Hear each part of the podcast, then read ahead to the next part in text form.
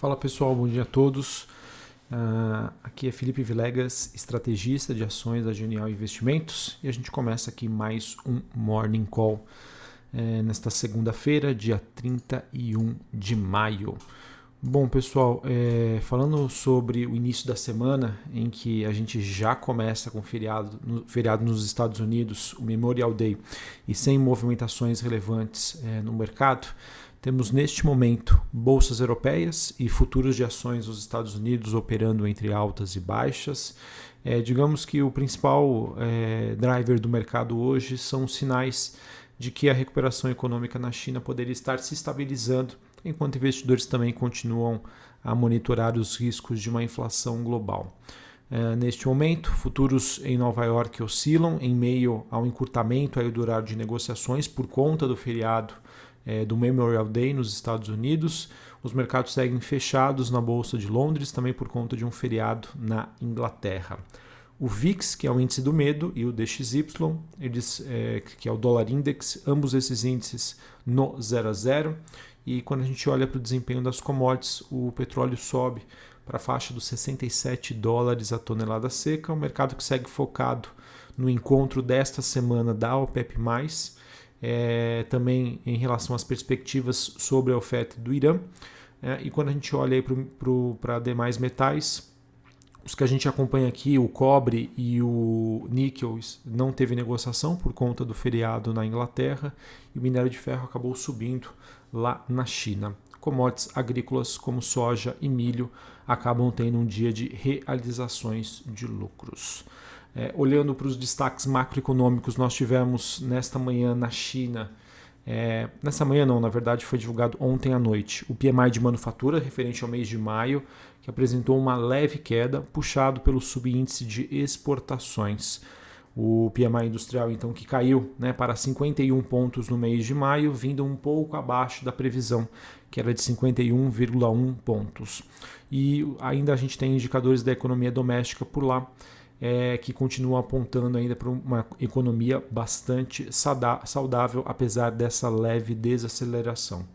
Importante observar que as pressões ainda seguem altistas, olhando para os indicadores de inflação, e isso, tudo isso, né, pessoal, faz com que a China ela esteja aí em um, um estágio mais avançado do ciclo econômico pós-Covid o que tem então levado ao governo chinês a adotar uma postura mais restritiva, de maneira pontual e localizada em alguns setores da economia por lá.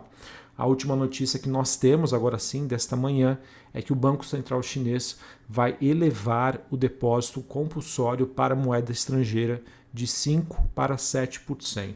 O depósito compulsório, pessoal, para quem não conhece, é um instrumento bastante utilizado por bancos centrais para tentar controlar a liquidez e oferta de crédito.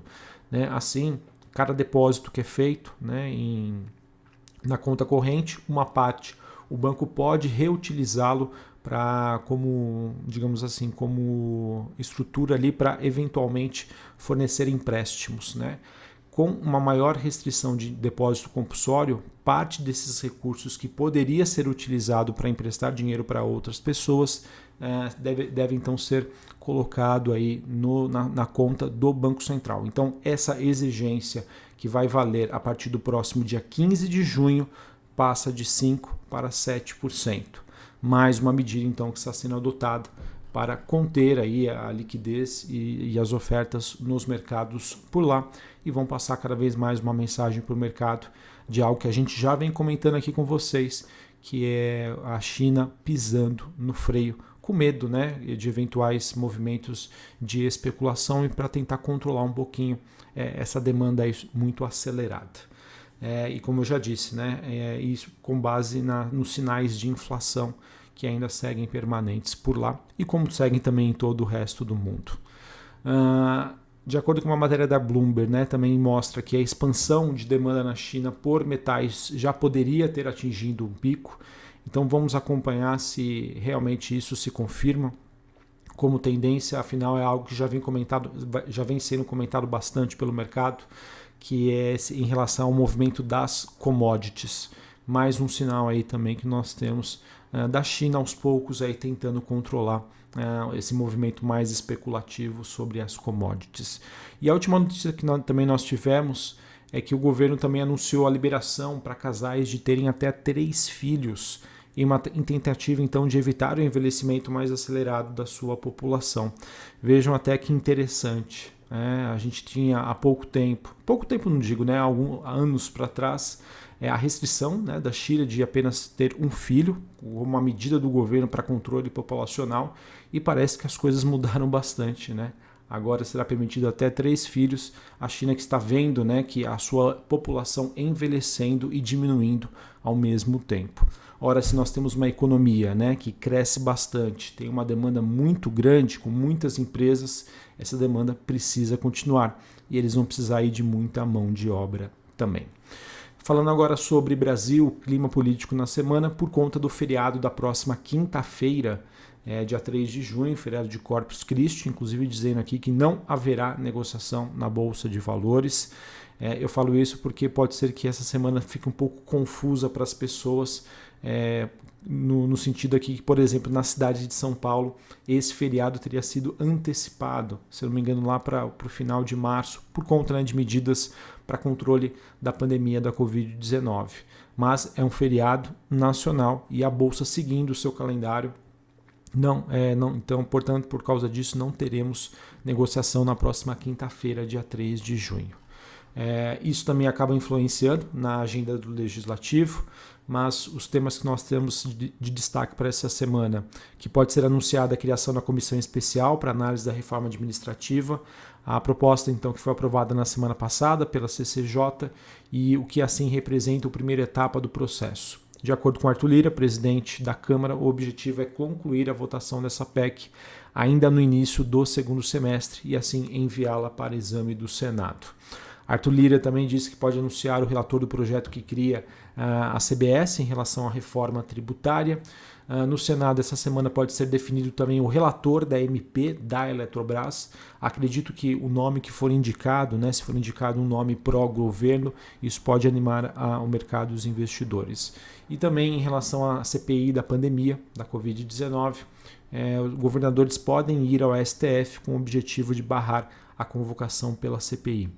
É, esse tema, pessoal, por enquanto não tem feito preço, mas de certa maneira atrasa aí as, as atividades em Brasília. Enfim, vamos ver como isso se desenrola. Por enquanto, é, dado que nós atingimos na última sexta-feira, né, é, a bolsa em all-time high, né, na, na região ali dos 125.561 pontos. Por enquanto, aí o mercado segue bastante motivado.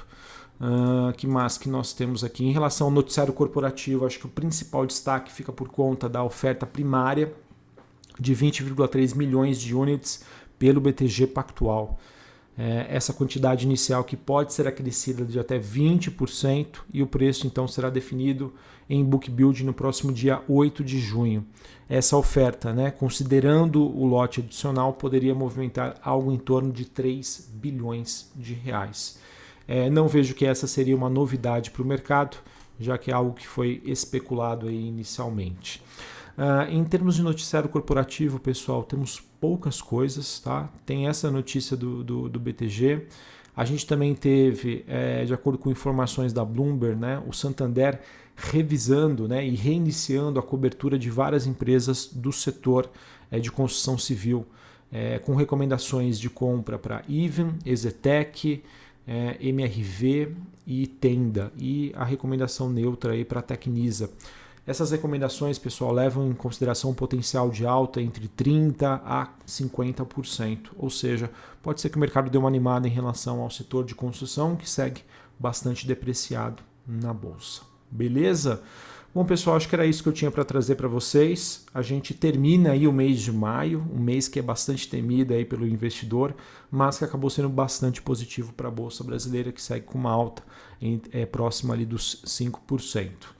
É, hoje é um dia de menor liquidez por conta do feriado nos Estados Unidos e em algumas praças é, na Europa.